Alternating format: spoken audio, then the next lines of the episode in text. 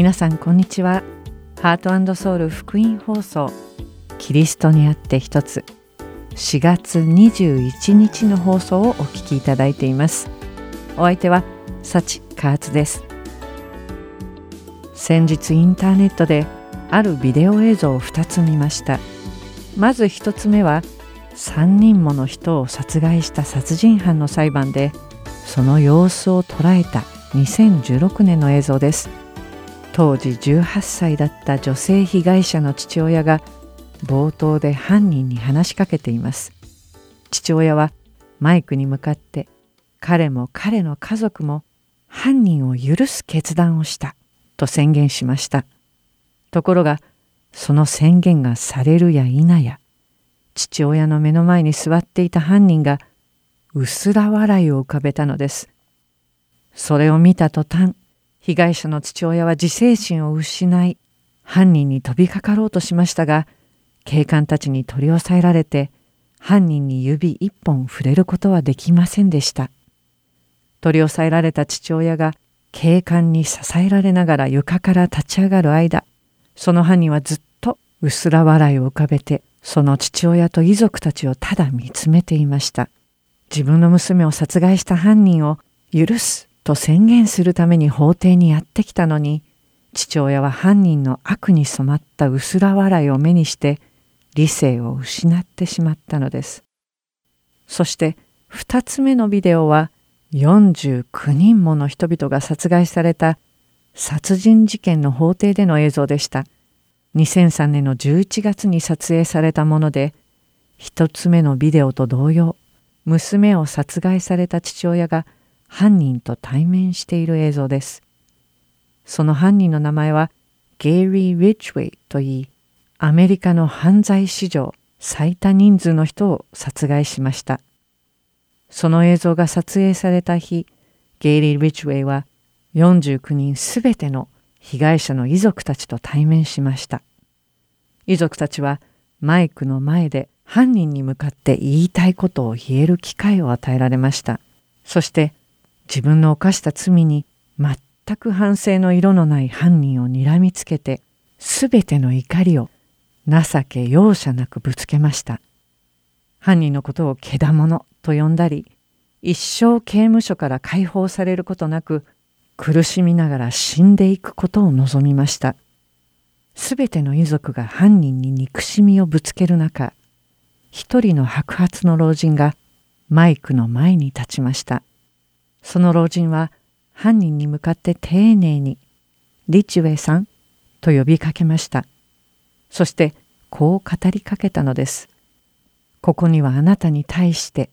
憎しみでいっぱいの人々が集まっています。でも私はそうではありません。私はあなたがしたことを許します。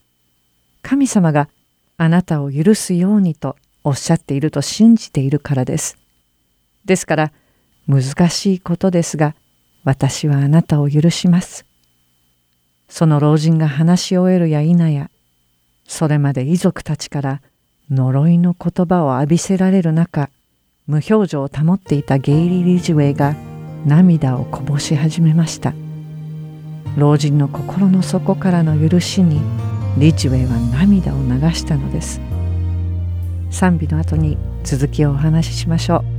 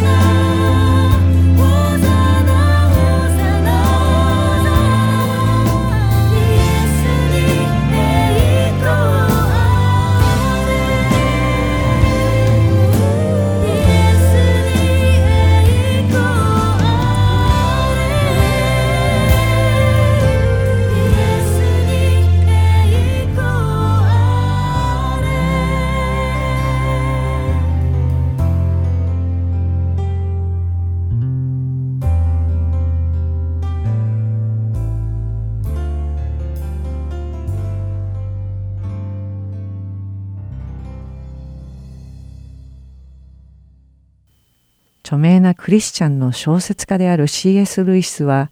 彼の作品の中で誰もが許すということは素晴らしいことだというただし許さなければならないことが自分の身の上に起こるまでだがと言いました娘を殺害した犯人を心の底から許した老人と許そうと試みたけれども殺人犯の薄ら笑いを見た途端怒り狂った父親がいました。怒り狂った父親のことを悪く言うつもりは決してありません。きっと私も同じことをしただろうと思うからです。むしろここでお伝えしたいことは許すということはそれほどまでに難しいということです。人を許そうという気持ちはあっても実際にその本人を目の前にするとなかなかそう簡単にはできないものです。たとえ許すことができたとしても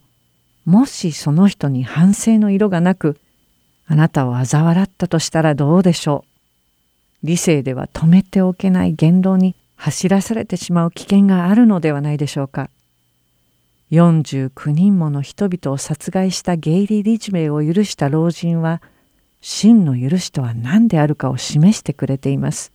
この老人はリッジウェイが許すに値する人物だから許したわけではありません。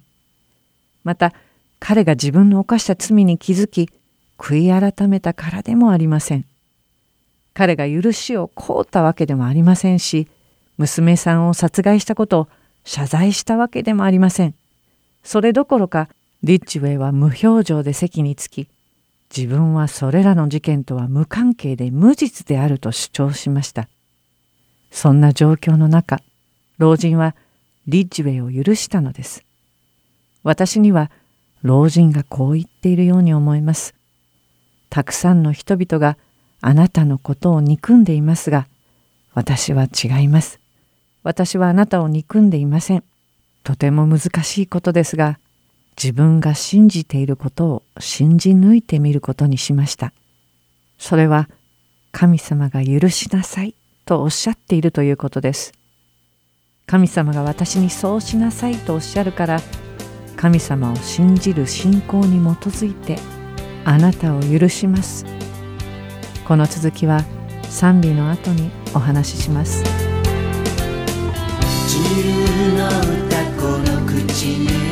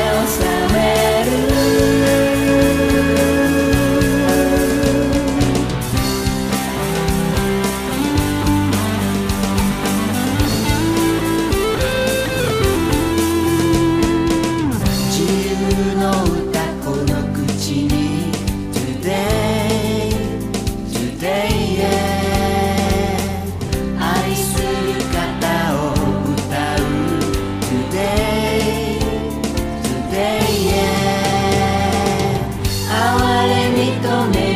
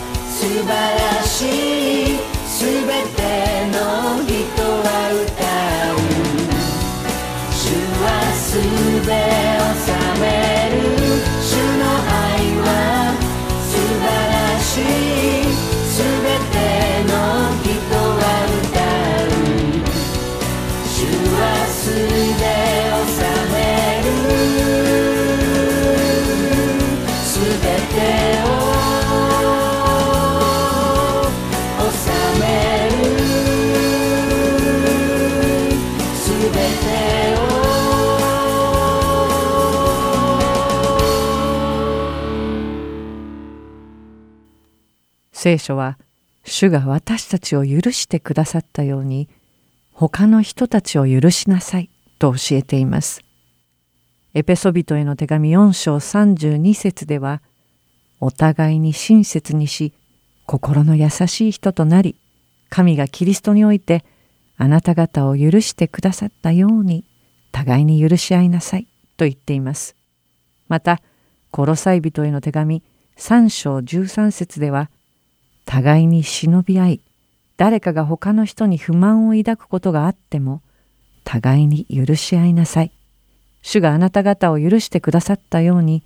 あなた方もそうしなさいとあります。主が私たちを許してくださったように他人を許すとはどういうことでしょうか主はどのように私たちを許してくださったのでしょうかまず第一に主は私たちがまだ弱く罪人であり神様にとって敵であった時に私たちを許してくださいました。私たちすべてを許してくださったのです。私たちが罪を悔い改め許しを請うたからではなくそうする以前から私たちを許してくださっていたのです。私たちが自分の罪に対して何もできず罪の中に生き何度も罪を繰り返し神様の敵として神様に逆らう思いを持ちまた実際に逆らっていた時から許してくださっていたのです。そして第二に神様はそのたった一人子イエス様を私たちのために犠牲にされました。神様は私たちの罪のあがないのためにその代価を罪人である私たちに支払うように要求されたのではなく全全く罪のないご自分の一人子を捧げられたのです。私たちの罪を見て見ぬふりをしたのではなく私たちすべての罪の代価としてご自分の一人子を支払われすべてを清算してくださったのです。本来なら私たち罪人が責任を持って支払うべきなのです。けれども神様は全く清いお方ですから傷のない完全でなおかつ完璧な犠牲が払われなければ罪をあがない。無効にすることは不可能なのです。罪の根が心の内に張り巡らしている私たちでは罪の代価は到底支払えないのです。ですから全く罪のない完全で清い人間の形をとってお生まれになったイエス様でしか罪のあがないのための犠牲の子羊としては成り立たないのです。そして三つ目に神様は私たちの罪を許された後その罪を二度と振り返られることはありません。ヘブル人への手紙10章16節でそれらの日の後私が彼らと結ぼうとしている契約はこれであると主は言われる。私は私の立法を彼らの心に置き、彼らの思いに書きつける。と言われ、また17節18節では、私はもはや決して彼らの罪と不法と思い出すことはしない。これらのことが許されるところでは、罪のための捧げ物はもはや無用です。と言われました。神様は私たちの罪を許された後、その罪をまた思い出されることはありません。私たち自身は自分の罪を思い出すことがあっても神様はそうされないとおっしゃっているのです。神様はこのようにイエス・キリストの犠牲をもって私たちの罪を許されました。聖書は私たちも同じように人を許すようにと語っています。では聖書が教える許しと私たちが自分の力でしようとする許しとはどう違うでしょうか？まず先ほど述べさせていただいたように許しは決してたやすいことではありません。でも信仰があれば許すことは可能なのです。神様が許すようにとおっしゃっているのだから自分は人を許すべきなのだと信じることでイエス様の力をお借りして許すことができます。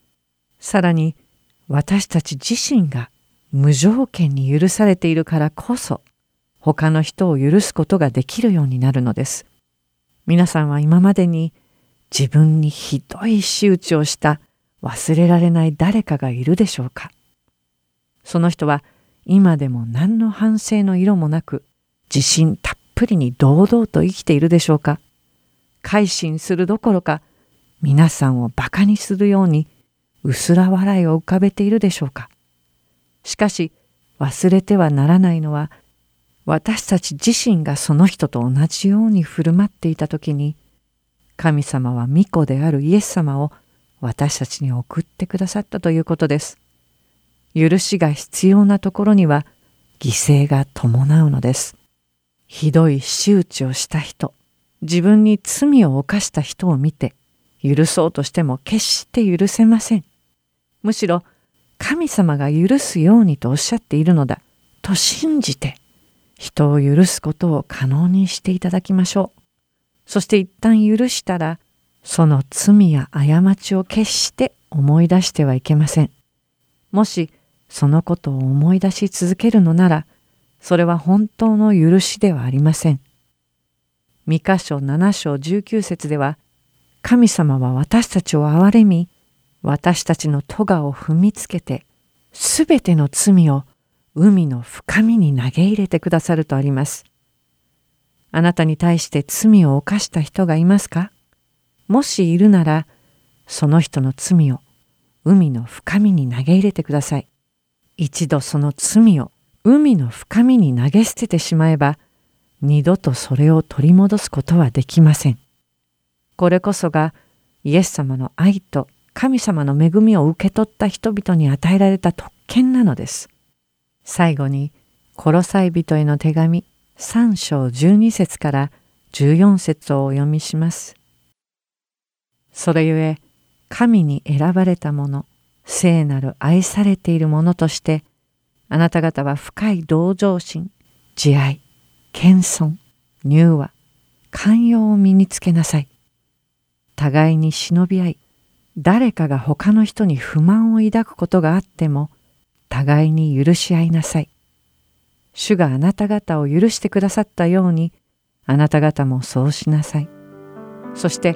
これらすべての上に愛をつけなさい。愛は結びの帯として完全なものです。アーメン。私たちがイエス様のように生き、神様が私たちを許してくださったように、お互いを許し合うことができるようになることを切に願って許すことについての学びを終えます。この後も素晴らしいプログラムが続きます。どうぞ最後までお付き合いください。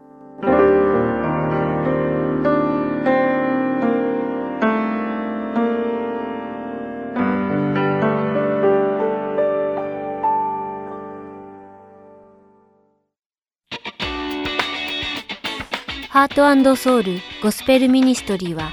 日本人の方で韓国語のできるボランティアの方を募集しています。私たちの活動にご協力していただける方は、ぜひハートソウルまでご連絡ください。電話番号602-866-8999または heartandsoul.org at gmail.com heartand seoul.org at gmail.com までよろしくお願いいたします。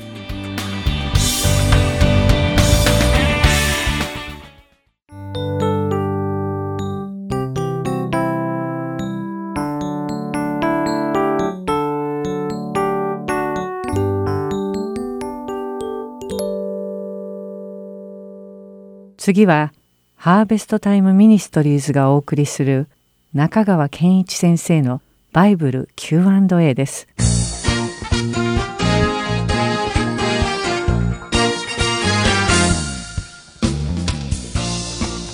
はい、今日の質問です。私はクリスチャンです。法事の際に供え物を買ってきて仏壇にお供えするのはいいのでしょうか偶像礼拝になりますかこういう質問をいただきました。まあ、仏教的な習慣が定着しているこの日本という国では、聖書の教えを実践するっていうのは必ずしも容易なことではないですね。しかし、クリスチャンであるなら、神様に喜ばれる道を選びたいと思うのは当然のことだと思います。そこで、いつものように3つ申し上げたいと思います。第1番目、聖書は偶像礼拝を禁じています。これはもうはっきりしてます。偶像っていうのは人間の手によって作られた像で礼拝の対象となるものです。で偶像はもちろん見ることも聞くこともまた話すこともできません。さらに聖書は目に見える像だけではなくて誠の神よりも何か大事にしている人や物があるなら、それもまた偶像だと教えます。ですから日本語のアイドルっていう言葉がありますが、まあ私あの人のファン、私のアイドルです。あれ偶像という意味ですからね、英語では。さらに死んだ方、個人を礼拝するなら、それも偶像礼拝です。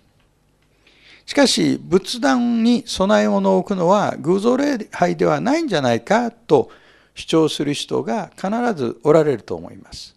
そこで第2番目にこのことを考えてみましょう。聖書は死者に祈ったり語りかけたりすることを禁じています。死者の魂は神のもとに行っています。ですから、死者が私たちの祈りを聞いたり祈りを叶えたりすることはできません。また、供え物をそこに捧げたとしても、それを食べたり、受け取ったりすることももちろんできません。ですから、供え物をそこに捧げる、置くという行為は、私たちの心の中で意味があると思っているだけで、実際は何の意味もないということです。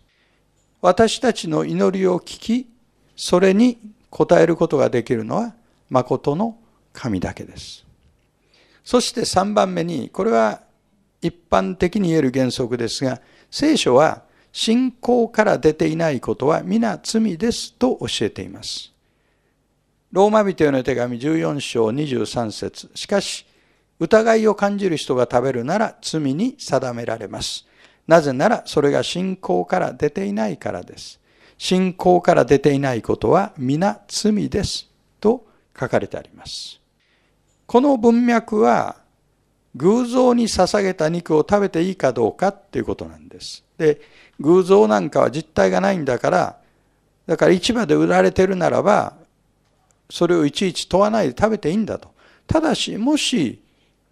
不安に思っってて食べるんだったらそれは罪だよというのがこの教えですね。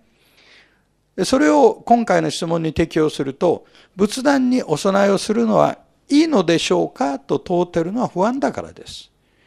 で、不安で、不安を覚えながらもそれをしているとするならば、それは信仰から出たものだとは言えないわけです。何事に関しても神に喜ばれるかどうか確信がないなら控えておくのがいいと思います。次の質問です。最近ある本で死ぬ前に起こった出来事を記憶しているという人の話を読みました。その人の魂は別の人物として生まれ変わってきたのでしょうか輪廻は聖書的な教えでしょうかはい、こういうご質問ですね。この方は、まあ、クリスチャンなんですが、ある本を読んで少し疑問に感じている点があるということですね。まあ、輪廻っていう言葉ですが、これは死んだ魂が三階六道を次の世に向けて生と死とを繰り返すことを言いますね、普通は。三階ってのは三つの世界。六道ってのは六つの道ですね。これはインド思想によく見られる考え方で、仏教の基本的な死生観にもなっていますね。仏教の基本的な概念です。さあ、これについていつものように3つ申し上げます。第1番目。聖書のどこにも輪廻を教えている箇所はありません。ヘブル人への手紙9章27節このようになっています。人間には一度死ぬことと死後に裁きを受けることが定まっている。つまり人間は一度だけ生き、一度だけ死に、一度だけ裁きを受けるんです。これが定まってるって言うんです。ですから、キリスト教の歴史、あるいはユダヤ教の歴史を見ても、輪廻の教えを受け入れたことは一度もありません。それは聖書にはない考え方だからです。2番目。聖書では死者は死んだ後でも同じ人物として登場しています。例えば、モーセは死にましたが、新約聖書でイエス・キリストが変貌の山の上で姿が栄光に輝いた時に隣にモーセとエリアが立ちました。死んだモーセはモーセとして登場しています。マタイの福音書17章3節ですね。エリアの場合は生きたまま天に上げられたんですが、そのエリアもエリアとして登場しています。また、イエスご自身も十字架について亡くなられますが、3日目にイエスとして復活しておられます。つまり聖書では、死んだ人は同じ人物として登場しているということです。3番目に、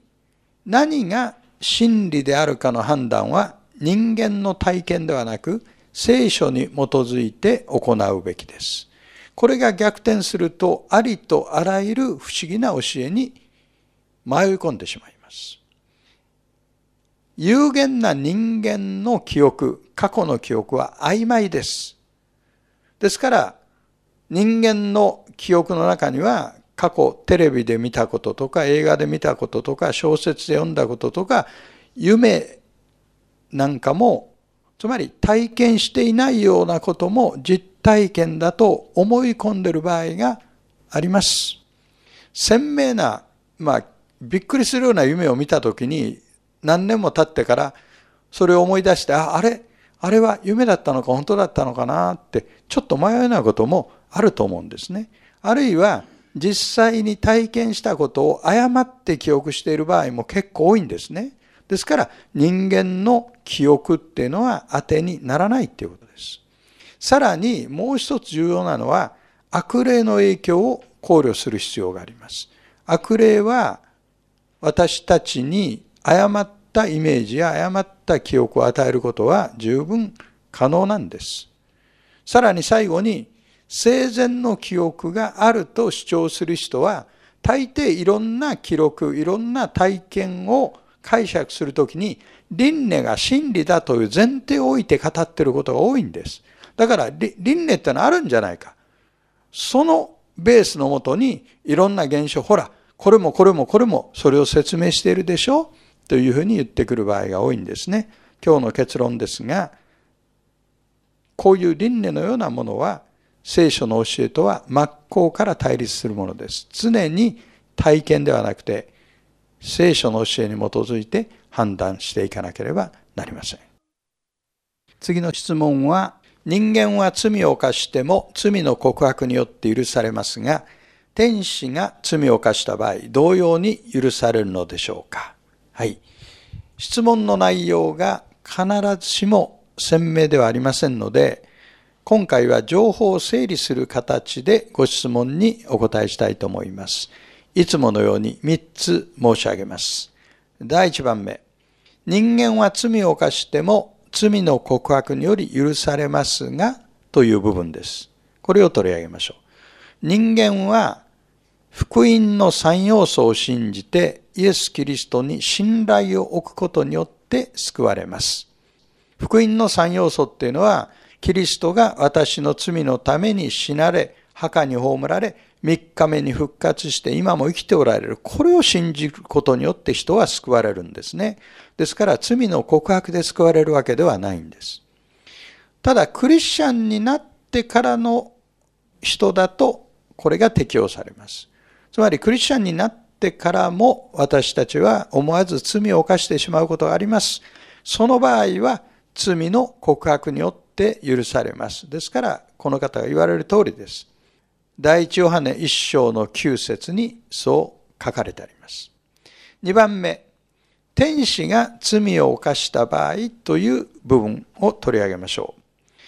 悪魔と悪霊がどういう存在かということをちょっと考えてみます。悪魔っていうのは最初は天使長として作られた霊的存在です。それが神様に反抗して堕落した結果悪魔あるいはサタンと呼ばれる存在になったわけです。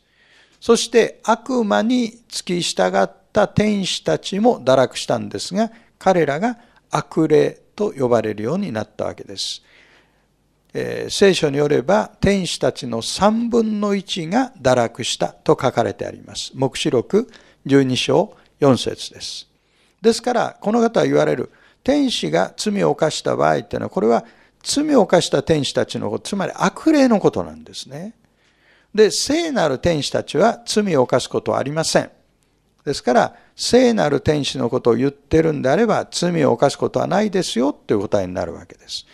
3番目に、その罪を犯した天使も人間と同様に許されるのでしょうかという部分を取り上げましょう。つまり、この方のご質問は、悪霊どもも救われるのか、悪霊にも救いの道が用意されているのかという点に集約されるような気がしますね。神は人類を救うためにご自分の一人子を人として使わし、十字架につけて犠牲にしてくださったんです。これが神様が人類のために用意された救いの道なんです。しかし神様は悪霊どものために救いの道を用意したという記録は聖書の中にはありません。悪霊どもは神について十分な知識がありながら神に反抗しました。その状態はもう固定化されてます。ですから万が一彼らに悔い改める機会が与えられても彼らが悔い改める可能性はゼロです。そして彼らが神様のことを本当によく知っていたという点から考えると彼らが厳しい裁きを受けるのは当然のことだと言えます。悪霊どもの救いは神の計画の中にはありません。これが今日の答えです。ではまた次の Q&A でお目にかかりましょう。ありがとうございました。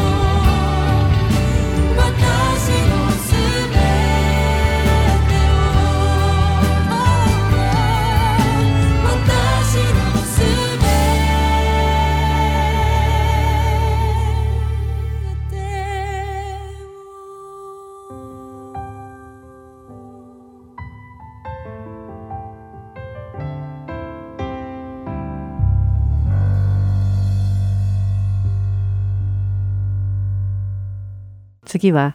聖書を一緒に読みましょう。をお聞きください。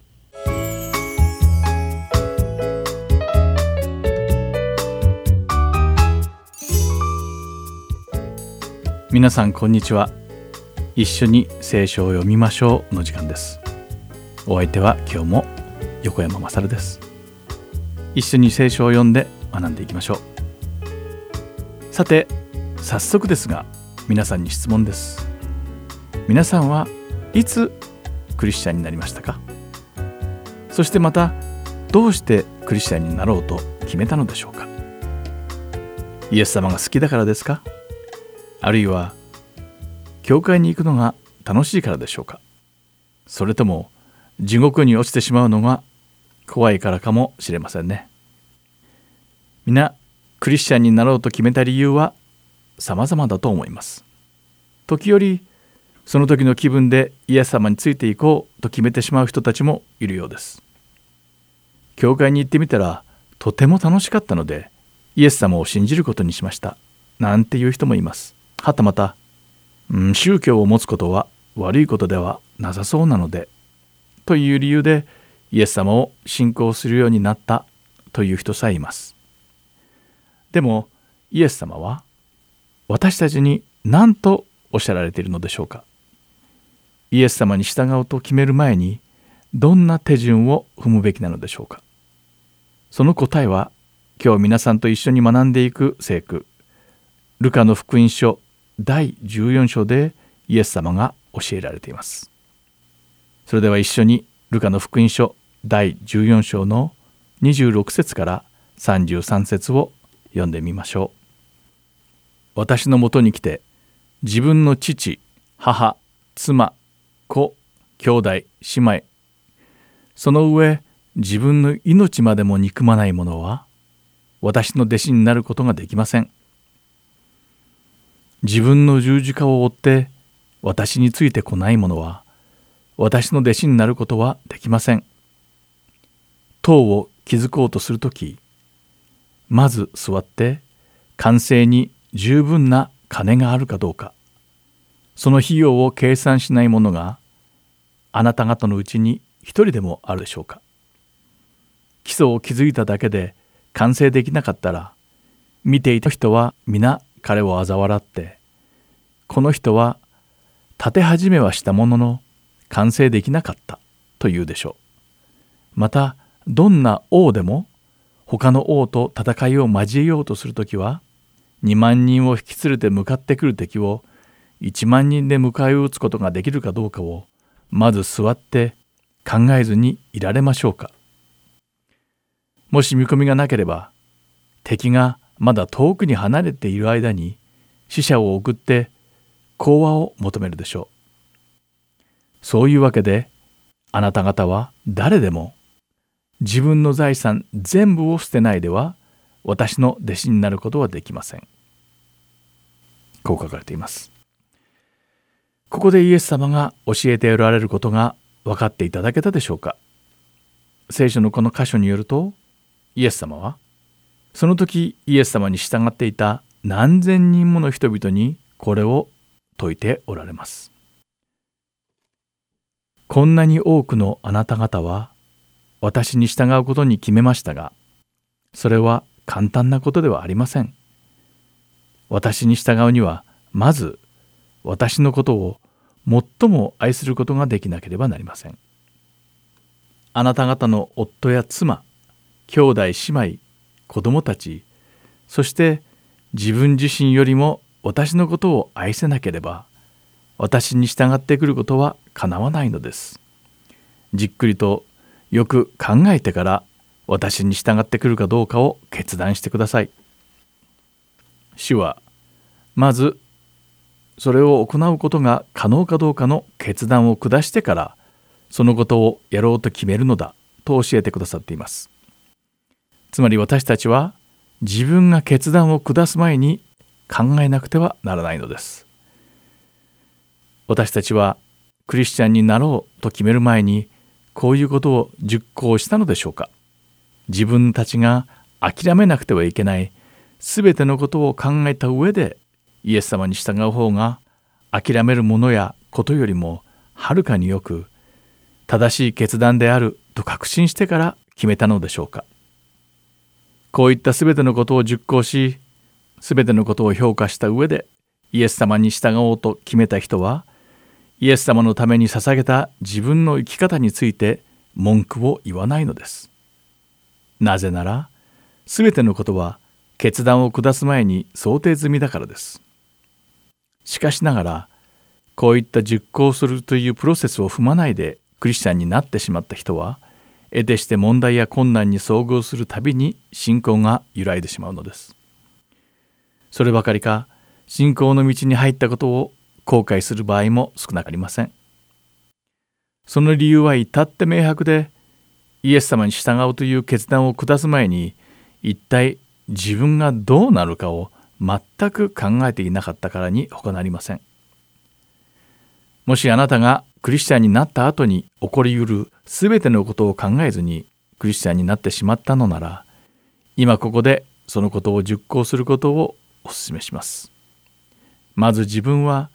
自分自身よりもイエス様を愛するという決断をしたのだろうか。そして自分はこの世の全てよりもイエス様を愛することに決めたのだろうかということ。そしてイエス様のために全てのことを捨て諦めたとしても自分は果たして幸せなのだろうかということです。決断を下す前にこれらのことを実行しなくてはいけません。イエス様はそれを行った者だけが主の弟子になれるのだと言われています。私たちすべてがそうであることを願っています。では祈りましょう。神様、私たちは今日あなたの弟子になることの難しさを学びました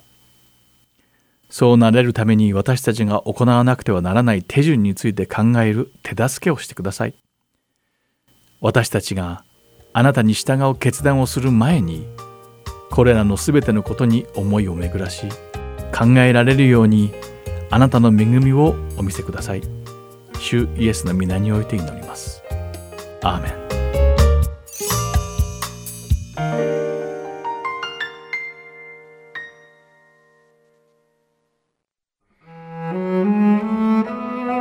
今週はルカの福音書第14章1節から35節までをお読みいたします。ある安息日に食事をしようとしてパリサイ派のある指導者の家に入られた時みんながじっとイエスを見つめていた。そこにはイエスの真正面に水死を患っている人がいた。イエスは立法の専門家パリサイ人たちに安息日に病気を治すことは正しいことですか？それとも良くないことですか？と言われた。しかし彼らは黙っていた。それでイエスはその人を抱いて癒し返された。それから彼らに言われた。自分の息子や牛が井戸に落ちたのに安息日だからといってすぐに引き上げてやらない者があなた方のうちにいるでしょうか。彼らは答えることができなかった。招かれた人々が上座を選んでいる様子に気づいておられたイエスは彼らに例えを話された。婚礼の披露宴に招かれた時には上座に座ってはいけません。あなたより身分の高い人が招かれているかもしれないし、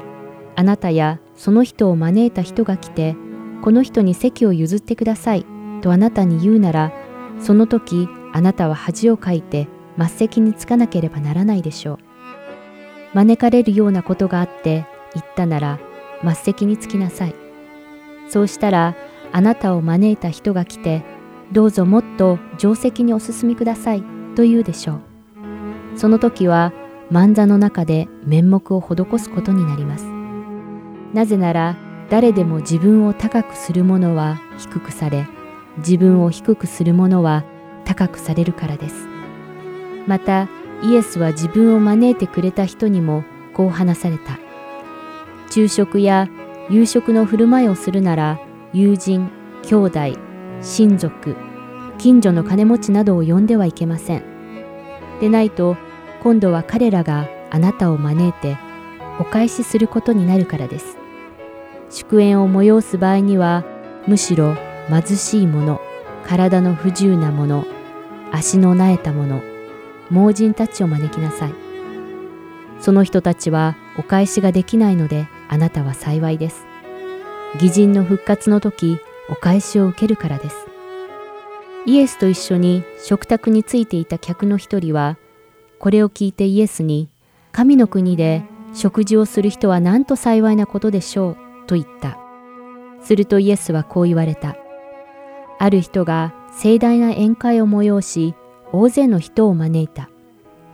宴会の時刻になったので、しもべをやり、招いておいた人々に、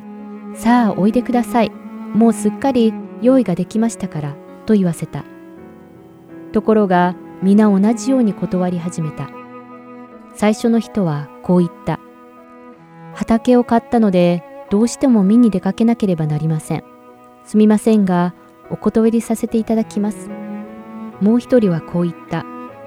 極引きの牛を買ったので、それを試しに行くところです。すみませんが、お断りさせていただきます。また別の人はこう言った。結婚したので行くことができません。しもべは帰ってこのことを主人に報告した。すると怒った主人はそのしもべに言った。急いで町の大通りや路地に出て行って貧しい者や体の不自由な者や盲人や足のなえた者たちをここに連れてきなさい。しもべは言った。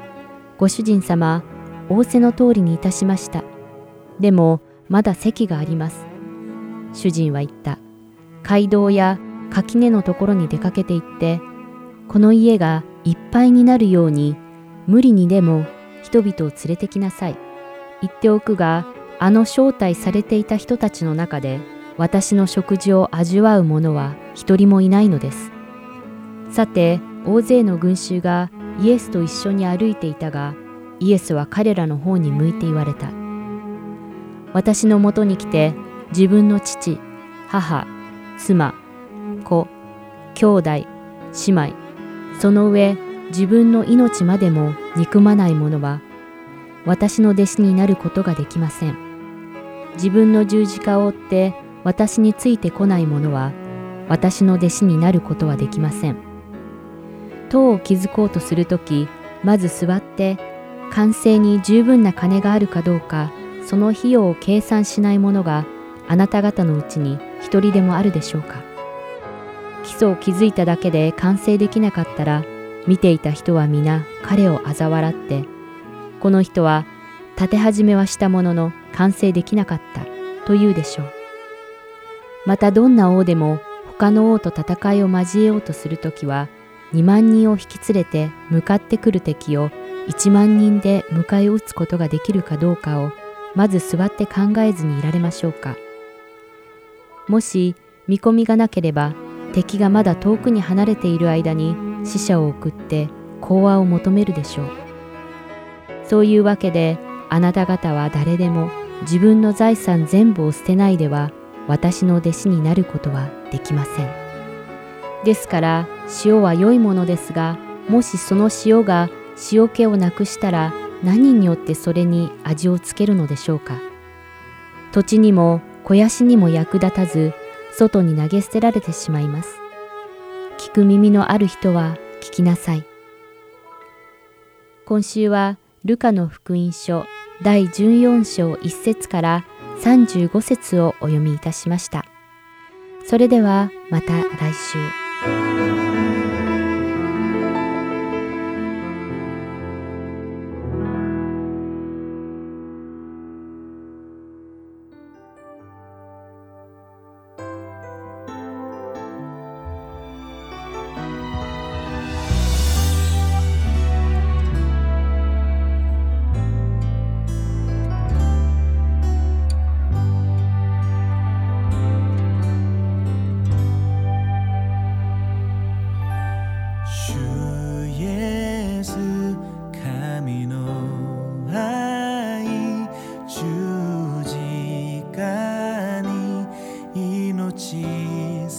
てた。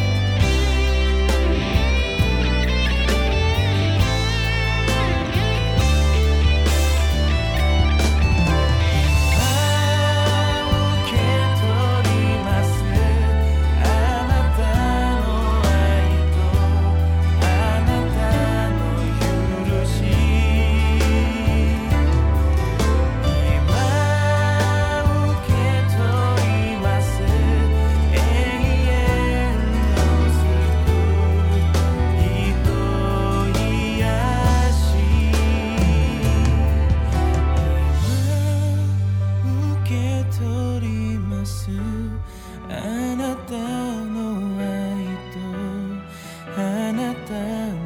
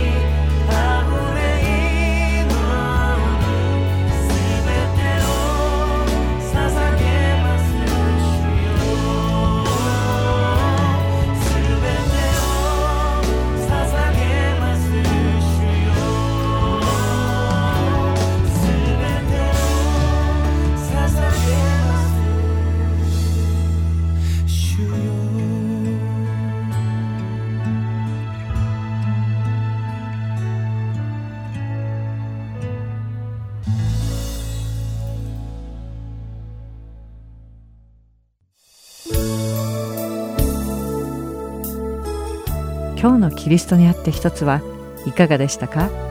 最後までお付き合いくださりありがとうございました。